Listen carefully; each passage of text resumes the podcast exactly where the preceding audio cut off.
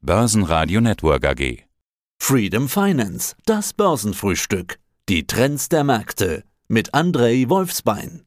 Wunderschönen guten Tag, werte Zuhörer. Traditionsgemäß der Herr Wolfsbein im Studio von Börsenfrühstück. Und ja, sei gegrüßt, Peter. Schönen guten Morgen zu unserem Börsenfrühstück von Freedom Finance. Unser Thema heute natürlich ernst. Rohstoffengpässe durch den Krieg in der Ukraine. Öl. Ja, welchen Preis wollen wir bezahlen? Einen hohen Benzinpreis oder einen Preis für die Freiheit? Weizen. Vielleicht ein neuer hoher Preis einer neuen Krise? Die Auswirkungen des Konfliktes werden ja in einzelnen Regionen wahrscheinlich sehr unterschiedlich ausfallen. Machen wir einen Zeitstempel. Wo steht jetzt momentan zum Zeitpunkt des Interviews der DAX, der Ölpreis und das Gold? Also DAX steht jetzt in diesem Moment bei 13.456,5 Zähler. Rohöl steht bei 119,93 Cent pro Fass und Gold bei, bei 2013 glatt US-Dollar pro Feinunze stehen. Also wir sehen momentan so ein bisschen Entspannung. Der DAX steigt, Brent fällt und Gold fällt. Ja, starten wir mit dem Weizen. Wie wichtig bzw. ist und war die Ukraine und Russland für den Weizenpreis? Was passiert gerade mit dem Weizenpreis? Also Weizen äh, wird derzeit auf jeden Fall ja zum Defizitware aufsteigen, um das mal so auszudrücken, wenn man bedenkt, dass Russland und Ukraine gemeinsam so um die 24 Prozent des Weltmarkts ja, beliefern beziehungsweise ähm, den Anteil haben. Also laut meines Wissens ist Russland Platz Nummer eins äh, weltweit, was Weizenexporter angeht. Platz Nummer zwei sind die Staaten beziehungsweise die USA und Platz Nummer drei auch die Ukraine. Ja, durch die bekannten Ereignisse wird die Ukraine es kaum schaffen, neu auszusehen. Die Logistik wird auch zunehmend schwieriger, dadurch, dass die ukrainischen Häfen auch jetzt blockiert sind. Also wir werden auf jeden Fall ja viele Engpässe haben, nicht nur was Weizen angeht, sondern auch andere strategische Rohstoffe. Wo steht der Weizenpreis? Wird in Tonnen oder noch in Scheffel gerechnet? Da wird traditionell in Scheffel gerechnet und Weizenpreis steht derzeit bei 392 Euro und 75 Cent pro Scheffel bzw. pro Büschel. Meine, der Ukraine-Krieg macht ja Weizen für Schwellen- und Entwicklungsländern ja dann fast unbezahlbar. Also es drohen Hunger, Instabilität und Flucht. Also spannenderweise hat der hohe Weizenpreis durch den Ukraine-Krieg ja auch fatale Folgen in ganz anderen Ländern. Genau, Weizen ist wie gesagt eine Strategie, Rohstoff und ähm, viele Länder, beispielsweise im Nahen Osten, hängen, hängen an dieser Lieferung, weil Russland bzw. Ukraine beliefert ja nicht nur europäische Länder, sondern auch Länder im Nahen Osten. Wir werden auf jeden Fall ja prekäre Ereignisse sehen, auch was äh, Hunger angeht. Also der Firmament verdunkelt sich ja hier stündlich und wir werden sehen, welche Auswirkungen das auch ja auf die besagten Länder haben wird. Von Weizen zu anderen Rohstoffen, Nickel zum Beispiel. Die Londoner Metallbörse setzt den Handel mit Nickel aus. Warum? Also Nickel äh, hat ja seit äh, ja seit geraumer Zeit, beziehungsweise seit letzten Tagen sich knapp verdreifacht. So, wir haben jetzt im, im, im High haben wir einen Anstieg von knapp 165 äh, Prozent erlebt. Also nicht nur, weil ja Russland auch als ein Großlieferanten, was Nickel angeht, gilt, sondern es, mm, also die, diesen fulminanten Preisanstieg haben wir auch einen, ja, einen Short Squeeze zu verdanken, weil ein großer Hedgefonds aus China hat große Positionen, also große Short-Positionen bei ähm, Nickel Futures gehabt. Ja, mittlerweile hat das Unternehmen einen Verlust von 8 Milliarden US-Dollar billigend in Kauf genommen mal schauen, wer sich weiterentwickelt. Aber äh, ich rechne beim Nickel auf jeden Fall noch mit einem Rücksetzer, weil die Preise, also zumindest äh, die Kurse derzeit sind nicht unbedingt gerechtfertigt. Ja, also hier haben wir wirklich einen Short Squeeze. Palladium. Für was braucht man Palladium und wer liefert? Palladium wird unter anderem in, äh, ja, in Chipindustrie gebraucht. Wir wissen alle, dass Chip-Nachfrage so groß ist wie nie. Russland ist jetzt nicht unbedingt der Marktführer, was Palladium angeht. Allerdings hat es auch Palladium-Vorkommen. Und eine große Rolle spielt natürlich auch die äh, Logistikkette, weil viele Häfen sind, wie gesagt, geschlossen. Da werden wir auch Lieferengpässe erleben. Und das wird auf jeden Fall nachhallen. Ich sehe hier bei diesen Lief Lieferkettenproblematik, die wird uns noch, ähm, ja, noch lange begleiten. Also wenn nicht Jahre. Ölpreis. Eigentlich braucht man nicht sprechen drüber, aber jeder weiß es. Eine große deutsche Zeitung hat so betitelt, welchen Preis wollen wir bezahlen? Einen hohen Benzinpreis oder einen Preis für die Freiheit? Die USA boykottiert russisches Öl. Deutschland will da nicht mitmachen. Dass wir vom Gas abhängig sind, okay, das ist anscheinend wirklich klar. Gas kann man ja nur über Pipeline erstmal gut transportieren. Aber Öl, ich dachte, Öl gibt's, gibt's von überall her, von Saudi-Arabien bis Venezuela. Genau, das gibt es auf jeden Fall. Allerdings ist Russland auch äh, einer der größten ähm, ja, Öllieferanten weltweit und durch die ganzen Embargos ja wird die verfügbare Menge auf jeden Fall auch ziemlich ja ziemlich fallen. Rohöl, also Rohöl ist wirklich sehr interessant. Also in den letzten, in den letzten Jahren haben wir ja wirklich zwei Extremen gesehen.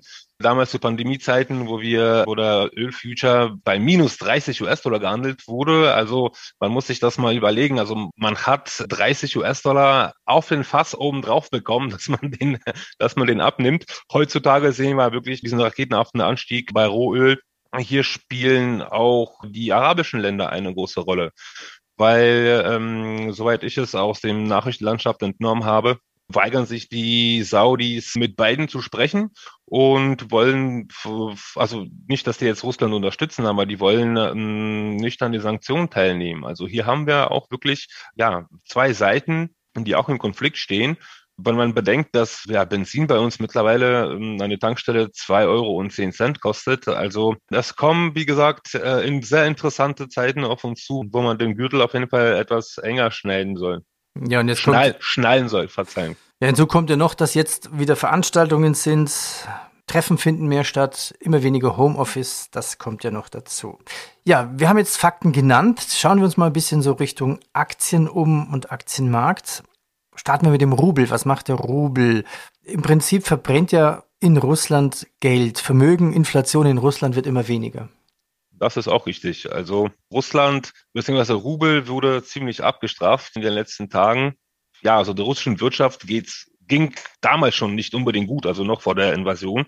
Also ich sehe da jetzt äh, nicht unbedingt äh, Potenzial, was Rubel angeht. Äh, die versuchen zu intervenieren. Also der Leitzins wurde ja von, also von neuneinhalb Prozent auf 20 Prozent angehoben. Ausländische Währungen kann man gar nicht kaufen. Also es wurde auch ein Gesetz veranlasst, dass der, also dass die Bevölkerung keine ausländische Währung kaufen kann bis 9. September allerdings ja diese verkaufen kann. Ja, also man versucht da ausländische Währungen zu kumulieren. Russland ja wird versuchen natürlich äh, Rubel aufzufangen, aber meines Erachtens äh, wird es auf lange Sicht nicht unbedingt gelingen. Ja, also ich sehe Rubel bei knapp 150, 155, also Euro bei knapp 155, bei 160, 175 Rubel. Ja. Also hm, also weiter, also weiter fallen. Ja, wie sieht es dann mit Euro, US-Dollar aus? Wie schwach kann der Euro noch werden? Also Parität sehe ich nicht. Ähm, allerdings dadurch, dass Europa ziemlich abhängig ist von russischen Rohstoffen und Krieg findet quasi statt äh, vor Europas Türen. Das wird ziemlich problematisch sein, auf jeden Fall. Also Parität sehe ich da nicht. Allerdings äh, bleibt die Lage nach wie vor angespannt, weil Europa ziemlich abhängig ist von Russland Rohstoffen. Erstens, zweitens findet äh, Krieg auch vor Europas Toren statt oder vor, vor Europas Türen statt. Also europäische Wirtschaft wird auf jeden Fall nicht unbedingt als Gewinner von der ganzen Geschichte ausgehen, auch was Sanktionen betrifft etc. Von daher wird Euro nicht, nicht viel mehr fallen, aber durchaus, also auf 1,4, 1,5, ähm, also noch diese 4 Cent äh, Potenzial sehe ich da auch durchaus nach unten. Mal schauen. Jetzt geistert ja ein Begriff seit dem Ukraine-Krieg durch die Medienlandschaft, Stagflation. Wie groß siehst du das Risiko und was bedeutet das eigentlich? Also Stagflation ist ein ziemlich neuer Begriff aus der modernen Ökonomie. Also Stagflation heißt so viel, dass die hm, Wirtschaft ja sich verlangsamt und ausgebremst wird, wobei die Inflation auch steigt.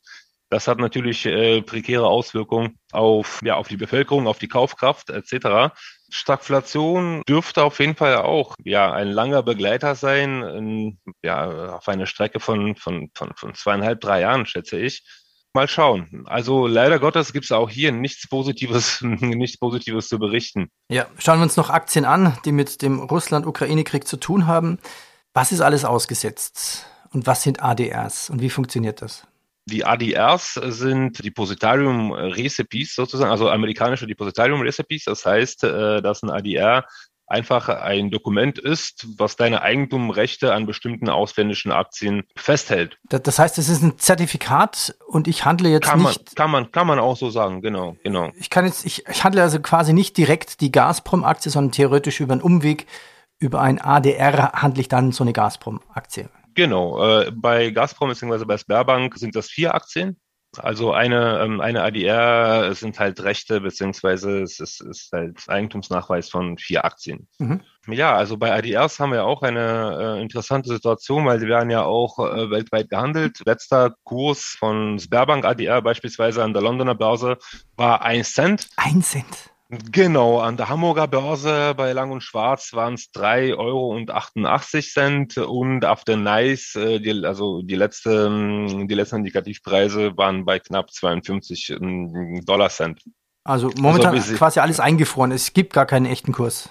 Genau, es gibt äh, gar keine Indikativpreise oder beziehungsweise Indikativkurse, weil die Moskauer Börse und die St. Petersburgische Börse ja zu haben. Von daher wird es ziemlich schwierig, jetzt da an, ja, überhaupt an Kann die Aktien oder an die ADRs ranzukommen. Kann Allerdings gibt es zum Beispiel die Rusal, also das ist diese ein ähm, großer russischer Aluminiumproduzent.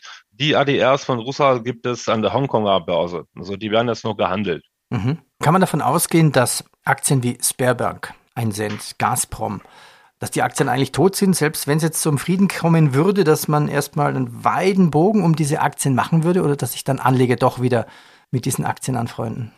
Wie gesagt, also wie bereits im letzten Interview beim in einem unserer letzten Gesprächen erwähnt, also äh, ich boykottiere derzeit russische Aktien aus Prinzip. Ja, selbstverständlich sollte der Handel wieder aufgenommen werden, kann man viele Unternehmen mit großem Discount kaufen. Allerdings muss man da auch sehr selektiv vorgehen weil viele Akt, also viele Unternehmen werden äh, an diesen Sanktionen wirklich leiden müssen oder werden leiden.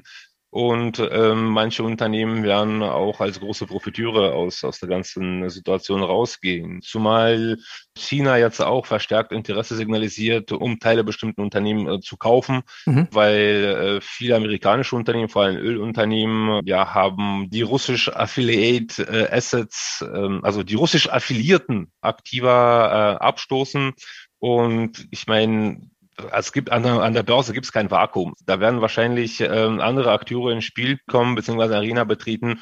Und äh, China wird definitiv einer der, ja, der, der großen Profiteure der ganzen Situation sein. André, danke dir.